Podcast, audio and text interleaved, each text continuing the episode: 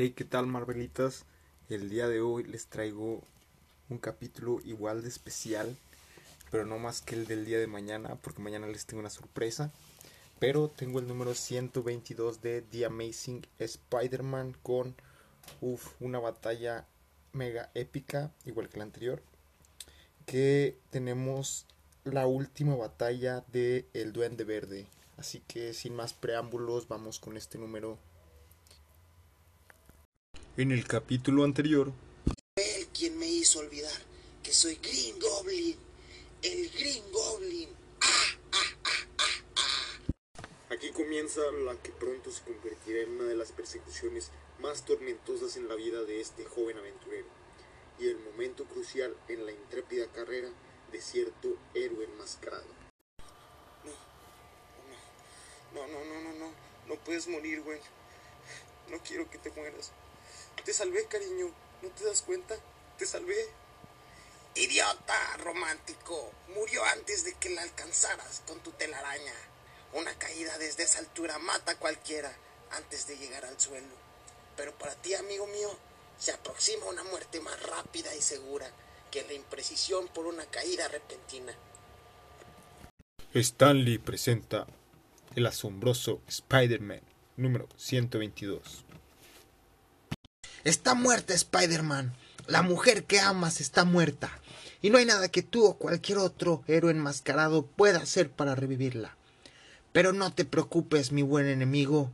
No estarán separados por mucho tiempo. Pronto te unirás a ella, más allá de la muerte. Y aquí la tienen, la última batalla del duende.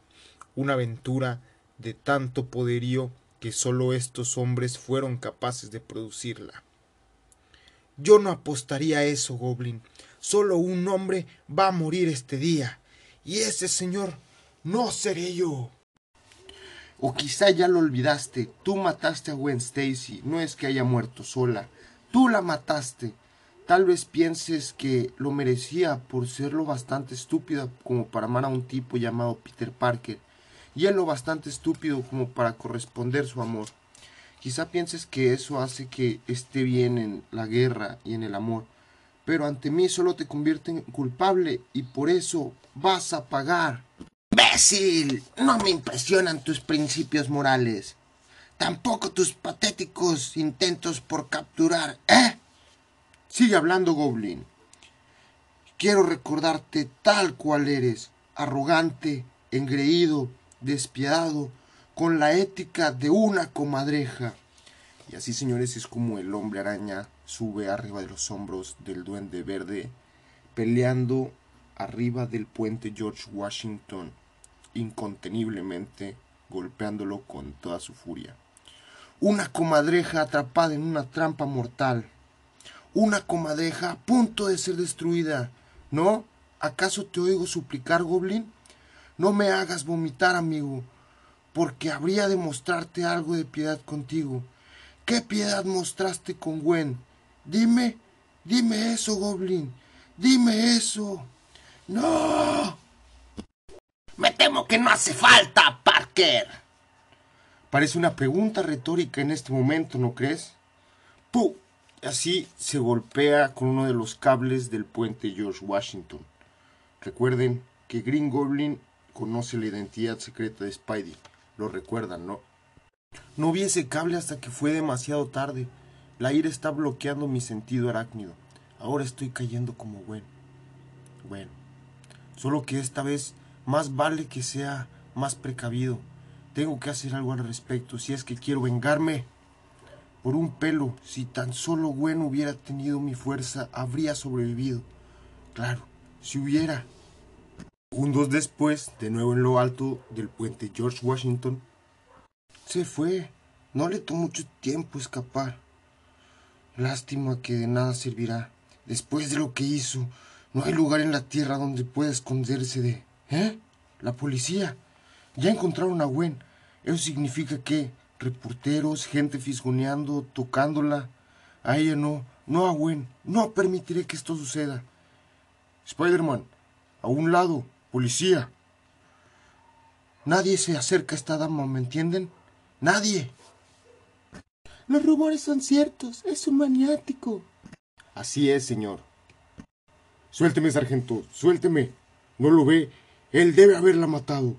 No lo creo, novato. Lo que veo es un hombre sufriendo, y es lo que verás también. Si tuvieras ojos. Hola, Gwen. No te preocupes, cariño. No dejaré que te lastimen. Todo estará bien, ya verás. Todo será exactamente como antes. Como antes. Recuerda el día en que conoció a Gwen Stacy, el primer día de clases de la universidad. Estuvieron inseguros de lo que sentían el uno por el otro, ambos indecisos de dar ese primer paso tan incómodo. Hasta que, de manera milagrosa, el paso se dio y descubrieron que estaban enamorados. La felicidad, la tragedia, en una ráfaga todo vuelve a él.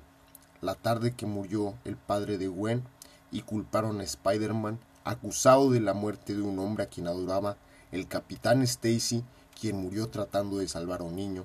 Sí, recuerda, la pena, la autocompasión, tristeza, el miedo, y además de todo, como parte de eso, recuerda a Gwen. Gwen, una víctima del estilo de vida tanto de Spider-Man como de Peter Parker. ¿Fue su espectro quien los separó? ¿No fue Spider-Man quien se intervino entre ellos y su felicidad, hasta que al final se interpuso entre Gwen y la vida? ¿Acaso no fue así? ¿No fue? Amigo, odio hacer esto, pero ya llegó la ambulancia. ¿Ambulancia? Ella no necesita una ambulancia oficial. Ella está muerta. Spider-Man la mató. ¿Escuchó eso, sargento? Sí, lo oí. Solo cállate. Pero, sargento. Está bien, novato. Será tu manera. Vas a tener que acompañarnos, Spider-Man, para interrogarte. Olvídalo, compañero. Tengo una cita con un amigo. Quieto, escoria. El sargento dijo, a volar. Ya les dije que estoy ocupado. Hay un hombre en esta ciudad que me debe mucho. Voy a encontrarlo, y cuando lo haga, esta ciudad tendrá un monstruo de verde menos. Dispara, dispara para herirlo, maldición. Esos hombres hablaban en serio. Es una pena porque yo también. No tengo tiempo para dar explicaciones ni siquiera a la policía. De cualquier manera, ¿escuchan para molestarse? Además, ¿qué les diría? Que hay un maniático suelto llamado Green Goblin que en realidad es un empresario lunático de apellido Osborne. Spider-Man se cambia su Spider traje y entra a su edificio nuevamente. Norman Osborn, el padre de mi mejor amigo. Sí, ¿cómo les digo eso? La respuesta, Parker, es mejor no decirles. Visitas la casa de Norman Osborn como tú. Aún así eso significa hacer cosas de las que luego te arrepientas. Mi sentido arácnido no cosquillea. Quiere decir que Osborn no está aquí. Tampoco esperaba que estuviera. Pero su hijo, el buen Harry, con él quiero hablar. Papá, ¿eres tú? Oh, fabuloso, Harry sí asustado. Todavía está en el viaje por el ácido que se metió ayer. Tú, no eres mi padre, te lo llevaste a algún lugar, ¿no es así? La segunda experiencia de Harry con el LSD. La primera ocurrió en los números 97 y 99. Espera, ¿te conozco? Claro, eres Peter. Eres Peter, ¿no es así? Tienes razón, Harry. Soy Peter. Y no sirves para absolutamente nada, piensa Peter. De hecho, así no te sirves ni a ti mismo. Adiós, Harry. Tengo asuntos más importantes que sostenerte la mano. Espera, Peter. ¿Te vas? Por favor, no te vayas. Todos me han dejado solo. Peter, por favor, Peter. Ayúdame. Así que, esto se reduce así es, Peter. ¿Te quedas y ayudas a tu amigo? ¿O te vas en busca de venganza? Llana y fría venganza. No cuesta elegir, ¿o sí? Peter, no te vayas, Peter. Si me dejas, ¿cómo puedo estar seguro de que estuviste aquí? Y, y, y si no estuviste aquí, ¿cómo sé que yo lo estoy? Oh Dios, no quiero pensar en eso. No quiero pensar en nada. Así que por favor, Peter, no me dejes así. No me dejes, Peter. Me voy a quedar solo. Momentos después, en una calle transitada de la ciudad, o mejor dicho, encima de ella, debe haber una, alguna manera de ubicar rápido a Osborne. Parece poco probable que la policía me ayude a perseguir a uno de los principales contribuyentes de impuestos de Manhattan, pero tal vez Robbie Robertson, el editor en jefe del Daily Bugle, pueda.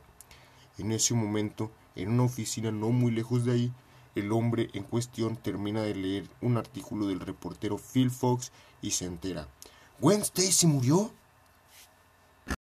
Conocí a esa chica desde hace años, desde que su papá fue el capitán del departamento de policía. No puedo creerlo. Confía en mi palabra, Robertson, es verdad. Spider-Man, ¿te das cuenta de lo peligrosa que, que es mi presencia aquí? Claro, Robbie, lo entiendo. Apuesta que la policía ya declaró en la prensa que soy responsable, ¿no es así? De hecho, sí. No importa. Quiero pedirte un favor. Primero dime, sí. Después hay dos cosas que necesito saber. Una, si Norman Osborn ha sido visto en algún punto de la ciudad en esta última hora.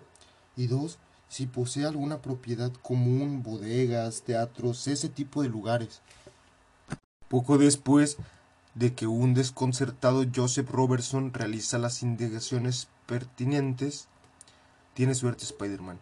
Osborn es un dueño de una bodega en la esquina de la calle 23 y la novena avenida, y lo vieron en esa zona hace solo 43 minutos. Genial. Recuérdame invitarte a tomar una taza de café Java un día de estos, Robbie. Vaya que te debo esta. ¡Quieto ahí! Vaya, es el señor Mi Simpatía 1973. Robertson, ¿te das cuenta de lo que hizo? Es un asesino. Señor Jameson, quizás sea mi editor, pero en ocasiones malinterpreta las cosas, y es probable que esta sea una de esas ocasiones. Olvídalo, Robbie. Tengo una mejor manera de manejar a rastreros como JJJ. le lanza una de sus telarañas justo en la bocaza. Tal vez la próxima aprenda a mantener la boca cerrada sobre un asunto que no alcanza a comprender. Sí, tal vez, aunque tengo mis dudas se va tejiendo unas redes desde la ventana. Mientras nuestro héroe se dirige al centro, adelantémonos a él, a cierta bodega descuidada en una zona de la ciudad que humedece la brisa del río Hudson. Una bodega cuya fachada en ruinas esconde un propósito siniestro, el cual estamos a punto de descubrir abandonándonos en los recovecos de la polvorienta construcción entre contenedores y cajas que debieron enviarse hace mucho tiempo hasta el único espacio iluminado en estos pasillos sombríos donde hay una puerta entreabierta y un hombre enloquecido. Él volverá, lo presiento. Cuando él muera seré libre, libre para conquistar aquello que por derecho me pertenece. ¿Creen que pueden destruirme? ¿Que pueden aplastar a Norman Osborn con sus insignificantes finanzas? ¿Qué son unos reveses de negocios para un hombre de mi poder? Nada, nada. En unas cuantas horas el, el mundo se horrorizará ante... ¿Eh? Excelente. Aquí viene. Sin duda mi amigo Trepamuros planea emboscarme. Si cree que puede hacerlo, es más estúpido de lo que imaginé. Mientras él vigila por el frente, yo saldré por la parte trasera y lo atacaré por el flanco. Te equivocas, Goblin. Esta noche el juego es mío y seguiremos mis reglas. Precisamente, mi insolente amigo, Green Goblin tiene múltiples armas y todo lo que tienes tú son esos pobres lanzarredes. ¡Ah, ah, ah, ah, ah, ah! Y montones de agallas. Y una ira que no se apaga, ya que tú la mataste. ¡No! Mi planeador insensato lo arruinaste. Pagarás por ese acto, Parker. ¿Vives en el mismo universo que yo, Goblin? Mataste a mi chica y te enfadas por un juguetito de cuarta que se te echó a perder. Aclaremos las prioridades, Escoria. Hay una gran diferencia entre un armatoste para impresionar y una vida humana. ¿Qué valor tiene la miserable vida de una hembra inútil? Vida, ¿me hablas de vida? Una mocosa bobalicona que no hacía más que ocupar espacio mientras yo... Ya basta, desgraciado. Basta ya. Estás hablando de mi chica, cretino. De alguien que amo o que amé. ¿Sabes qué significa eso? Que tienes la remota idea de lo que eso significa. La amaba, Goblin. Y tú le quitaste la vida. Mugrosa, escoria, maldita. Dios mío, por todos los cielos, ¿qué estoy haciendo?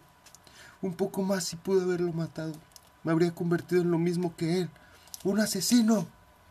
Y mientras Spider-Man retrocede con la repugnancia por la violencia que estuvo a punto de consumirlo, no se percata de una violencia más antigua que reaparece en la forma de el mortal planeador controlado a distancia del Green Goblin. De pie, Goblin. Esta vez no escaparás. Irás a la cárcel. Me temo que no puedo permitirlo, amigo mío. Tengo una cita impostergable en otro sitio. Olvídalo, Goblin. Por si no te has dado cuenta, no tienes opción.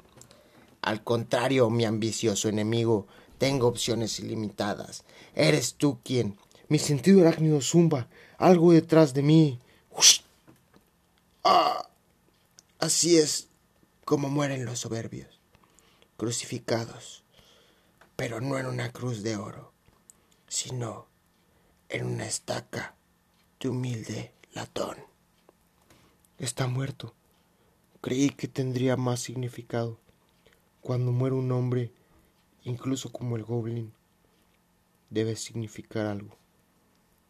No nada más un simple accidente, un estúpido accidente sin razón. Debe tener algún sentido, para que el significado no sea que vivimos en vano. Es curioso, creí que ver morir a Green Goblin me haría sentir mejor por lo de Gwen, pero solo me hace sentir vacío, agotado, y quizás solo un poco más solo. Pero Spider-Man no está solo. Aunque la identidad de este observador entre las sombras permanecerá oculta por algún tiempo, las consecuencias por su presencia pronto serán reveladas en nuestro próximo número. Epílogo. Mary Jane Watson lleva varias horas esperando a que alguien llegue al departamento que comparten Peter Parker y Harry Osborn. Aún así se sobresalta al oír el ruido de una llave y ver la figura fantasmal del hombre que conoce como Pete. Hola, Piri. Me enteré de lo de Gwen. Estoy destrozada de verdad. ¿Tú? ¿Así? No me hagas reír, Mary Jane. No te lamentarías ni porque muriera tu propia madre. ¿Qué te importan dos donadies como Gwen y yo? Anda, vete. Sé cuánto detestas los momentos tristes y créeme, no quiero echar a perderte la diversión. Por un momento, Mary Jane duda junto a la puerta y luego se marcha. Así que pues esto es todo por esta semana Marvelitas. Muchas gracias por escucharnos. De igual manera pues les tengo una sorpresa. Si puedo grabarla en la noche pues va a ser espectacular. Les tengo un capítulo de Old Man Logan para empezar una serie nueva con uno de mis cómics favoritos. Así que nos vemos en unas horas Marvelitas. Y déjenme recordarles que también el siguiente sábado vamos a estar teniendo el número 129 de The Amazing Spider-Man con la aparición de un superhéroe muy especial en Marvel. Así que pues nos seguimos escuchando, Marvelitas. Hasta luego.